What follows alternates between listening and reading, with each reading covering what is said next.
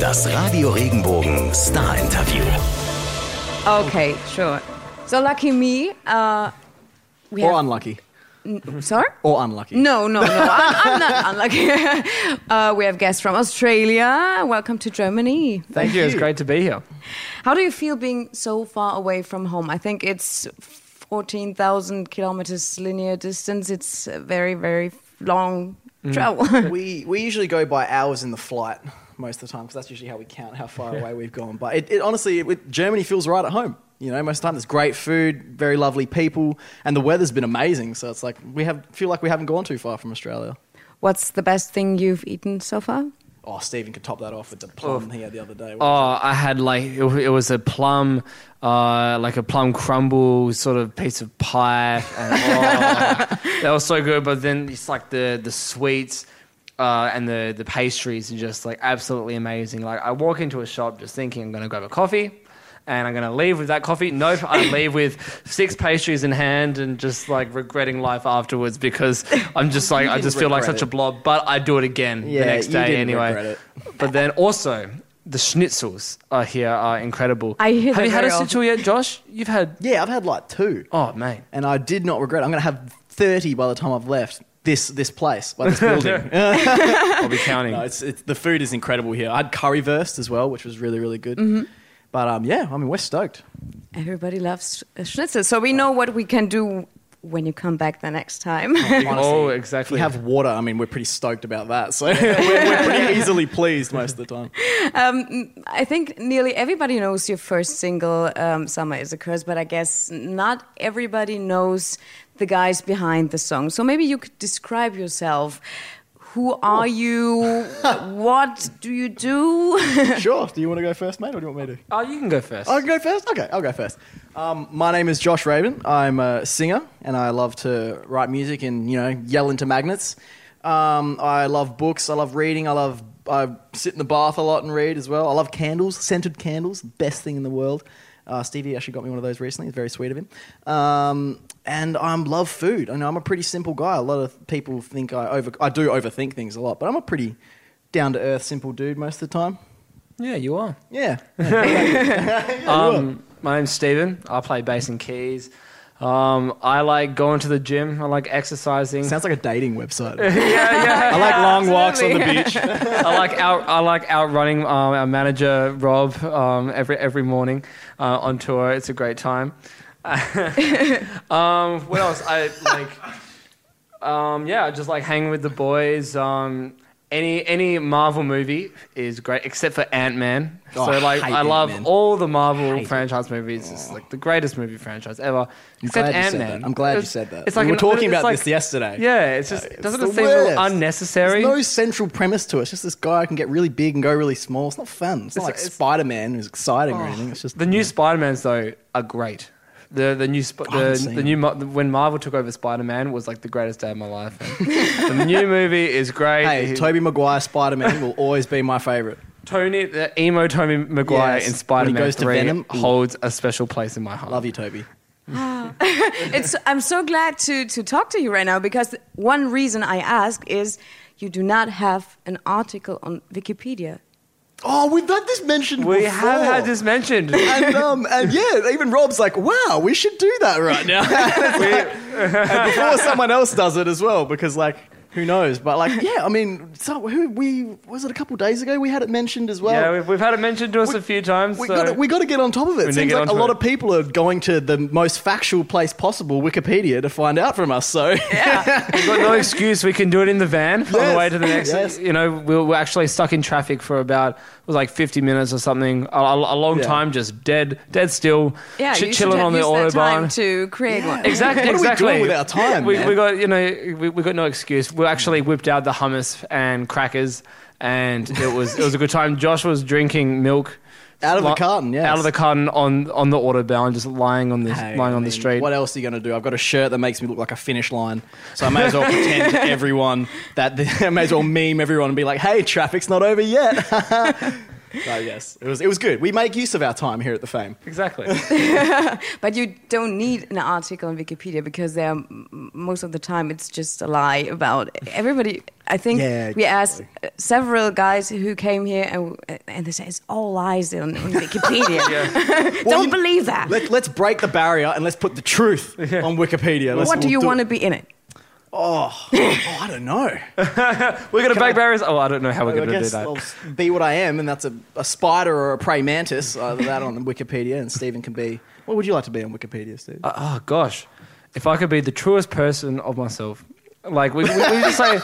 We, we, we'd be like, we're, we're a band, yeah, yeah, pastry. We'd be a band of food critics, yeah, we're literally we would. traveling the world, playing music and eating food. Yes, it sounds, it's the life. Sounds good. We don't actually we don't actually tour and play music. We actually just tour and eat food. That's what we do. Well, maybe there would be the question uh, to explain on Wikipedia why do you choose the name uh, The Faim?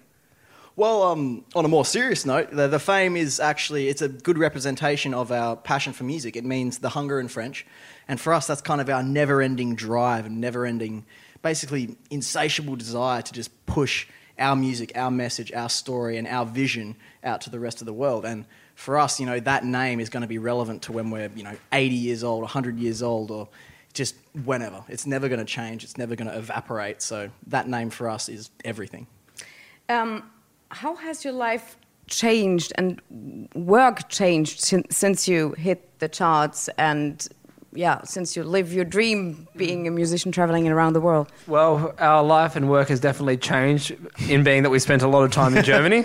yeah, Good amazing. choice. It's a good start. Yeah, like you know, Germany has been so um, embracing um, of our music, which is incredible.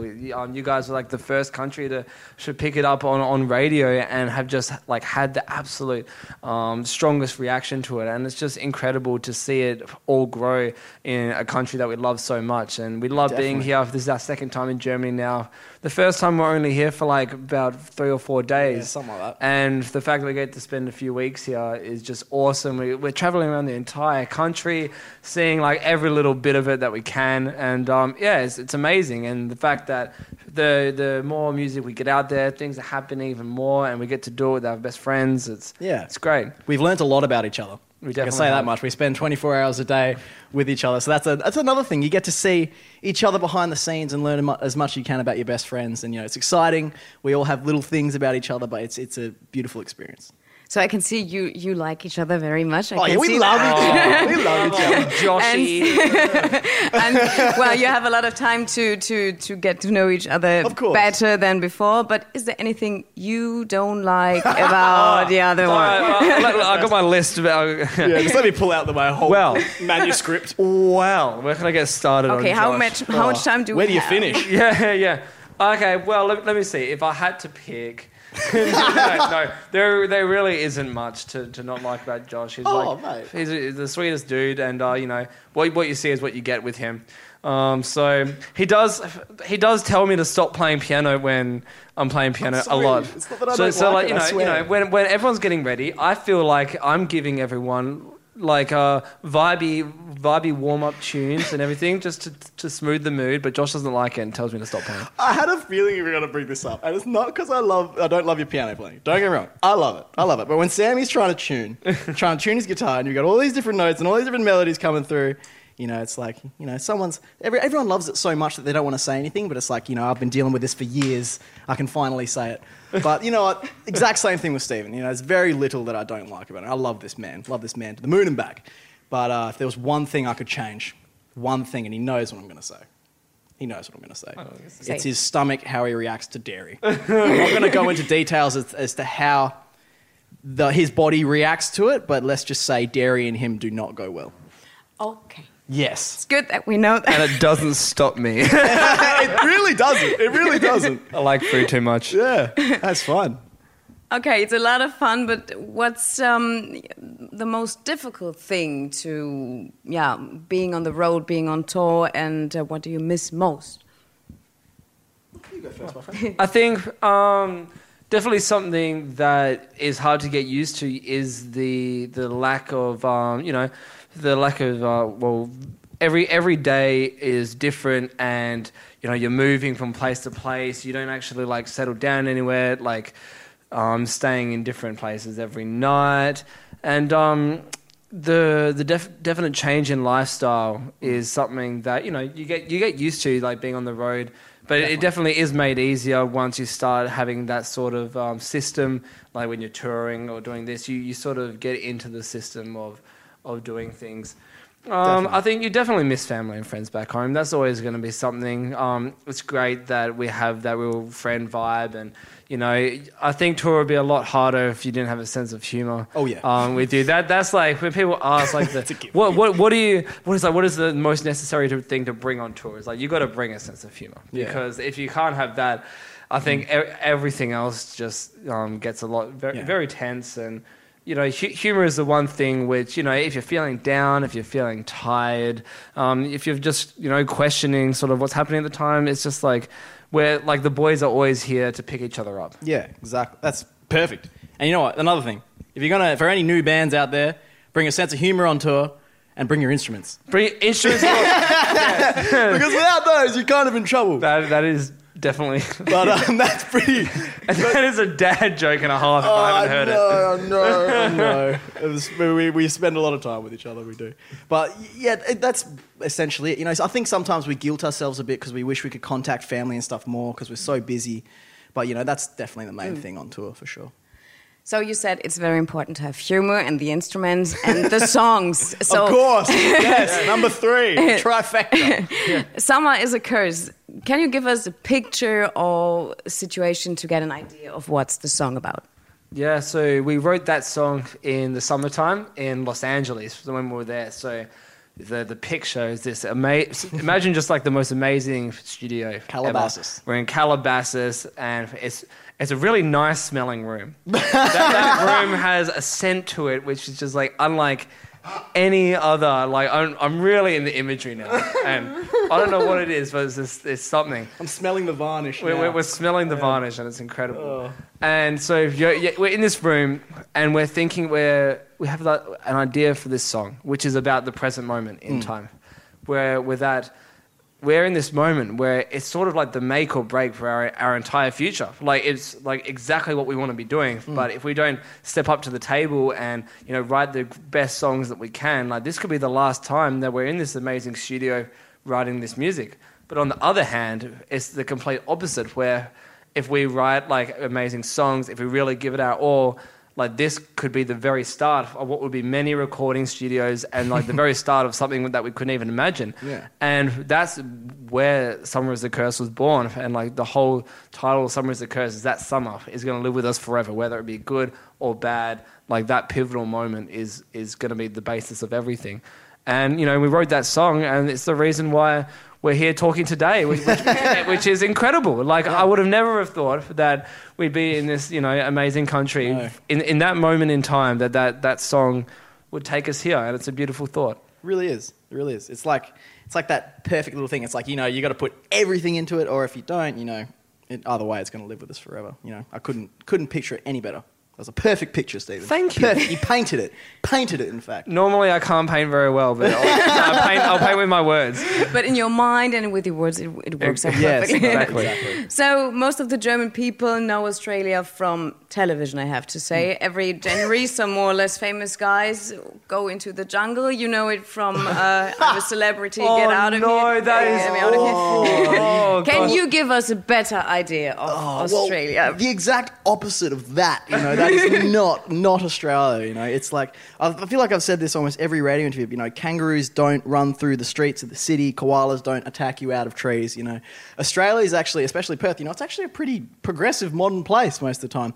And I think. Celebrity get me out of here. I mean, come on, is that really where people get the Australian perspective? I think- I was expecting like Crocodile Dundee or like Shrimp on the Barbie or anything like. Celebrity get me out. The times have changed. Stephen. Times have really Times have Very changed. much yeah, it's changed. hard. Yeah. I know. But we have great beaches. You know, that's a, that's a good thing as in well. Perth as well. Perth. No, there's not. There's not much going on about Perth. Not many artists go Oh. there when, when they're when they're when they're touring. Not many artists go to Perth, and that, that's that's okay. It's a long flight. We get it. We yeah, we do understand. we we, we understand. But if they want the best beaches in Australia, they'll, they'll come to Perth because it's awesome. We have great weather for it. It's barely ever cold. Um, you just lie on the beach, Mm. get a nice tan. There's some really nice food spots around our beaches. that is true. Um, there's this there's this one spot which is my favorite, and it has it's, it's called Annalakshmi, and it's Oh, a it's a place where um, it's like this Indian vegetarian food, and it's all based off donations. You just go in there, donate however much money you want, and and eat. And I, that's that's a special place where I used to go. Like I don't know, I sort of get on my tangents when I talk, but every time I would go to the beach um, when I was in high school, every time I go to the beach with my friends, I would go there afterwards. And, yeah. That place is good. I thought he was going to mention the waffle place that you always go to with Campbell. Oh, there is also there is also a waffle place Yeah. I always go after the gym. But he picked the right one. It's That's sort of good it's sort of you know. The goes- catch go- go- yeah, the catch twenty two. We go, we go to the gym so that we can eat waffles, but then because we eat waffles, we need to go to the gym. So I think there are many reasons to go to Australia on a vacation. course, of um, course. maybe next year because the vacation over here ends this week, and uh, the the kids and stuff have go to have have to go back to school and so on. So how were you, how were you when you were in school back then? Do you remember Oh. Oh, yeah. funny things? I guess. You have to have some funny things you oh did. yeah, I've got Okay, a few. Um, I actually love school. I was I was a massive like study nerd when I was in high school. Well, You were especially when I fun. You were started. cool, though. You were start- cool. started when I started, I was so quiet. I don't even think I spoke to Josh in the first couple of years of high school. Yeah. I, I was very quiet um, in like years eight and nine. Um, then I started getting out of my shell. Started like being involved with a lot more things, and then um, to the point where you know we were so out of our shell that uh, Josh and I. So for for school we have this like. Oh, fi- no. yeah, it's coming out. we for for school, we have this like final assembly. So it's like the year 12s before they graduate have the choice. They can like get up and perform like and do whatever in front of the school. And this is quite a big school. Whatever like you want. 1,400 people. Um, and Josh, myself, and a bunch of our friends did this whole choreographed lip sync dance routine to bet on it from um, High, School High School Musical three, and it was it was pretty. We worked really hard on this. We had like- golf clubs. we had golf clubs. We it was like for months. months, like every lunchtime, and we, we would go into the dance center, and then the dance teachers would just be laughing their heads off. They, was, they were losing it, and uh, but, we, were- but we were like, "No, we're going to do this." Hey, And jokes on them. We still did better than half the dancers there. so Yeah. take that. It that that was pretty. We have to find that video. You know, our fans are like, like you know, like, like really, really good at finding things. And if any of them find that, I would be, I'd be stoked. I'd have, I have to. We have to see that again. that you know that video has needs to be somewhere. Yeah, definitely. Honestly, like that was probably like one of the most greatest moments in high school for sure. I mean, we, me and Stephen had done a lot, like a few musical performances and stuff like that together in school, but that took the cake for sure. So I hope you will find this video. I want to see it. Yeah. Well, I've, I've tried. I can't find it. So who knows? Surprisingly, it, like yeah, like I've struggled. I've tried a few times, but who knows? The fans are so good. They that really are. They're like they should work for the government. They're so good if anyone can find those videos, I think they can. So the challenge is out there. Yeah. So we talked uh, a bit about the past and the moment. Um, wh- what about the future? I think there is a tour about to come and a new single. What else? yes, we had a new single come out on Friday, which was very exciting, and also this Friday we have our EP coming out, our first EP ever as the Faim. It's very, very sick. exciting. Cannot wait. And we've got a tour coming up with Against the Current, and that starts on the fifth of October. I think, or the, the tour. We're you're- in Germany on the In 15th. Cologne, yes, it's in the 5th of Fifth, October. fifth. Boom. Oh, he's right. Boom, that's I'm- right. I, I've got I a couldn't date. be more wrong. That's right. No, you're fine. That's all right, mate. It's okay. Don't worry about it. But yeah, no, it's very, very exciting. Cannot wait. We, I think it goes to how many weeks does it go for? It's about a month About long a month, tour, yeah. but we're in Germany for five shows. Yeah, so Frankfurt, um, Uh, Berlin, Yeah, I think Munich Munich as well, and Hamburg.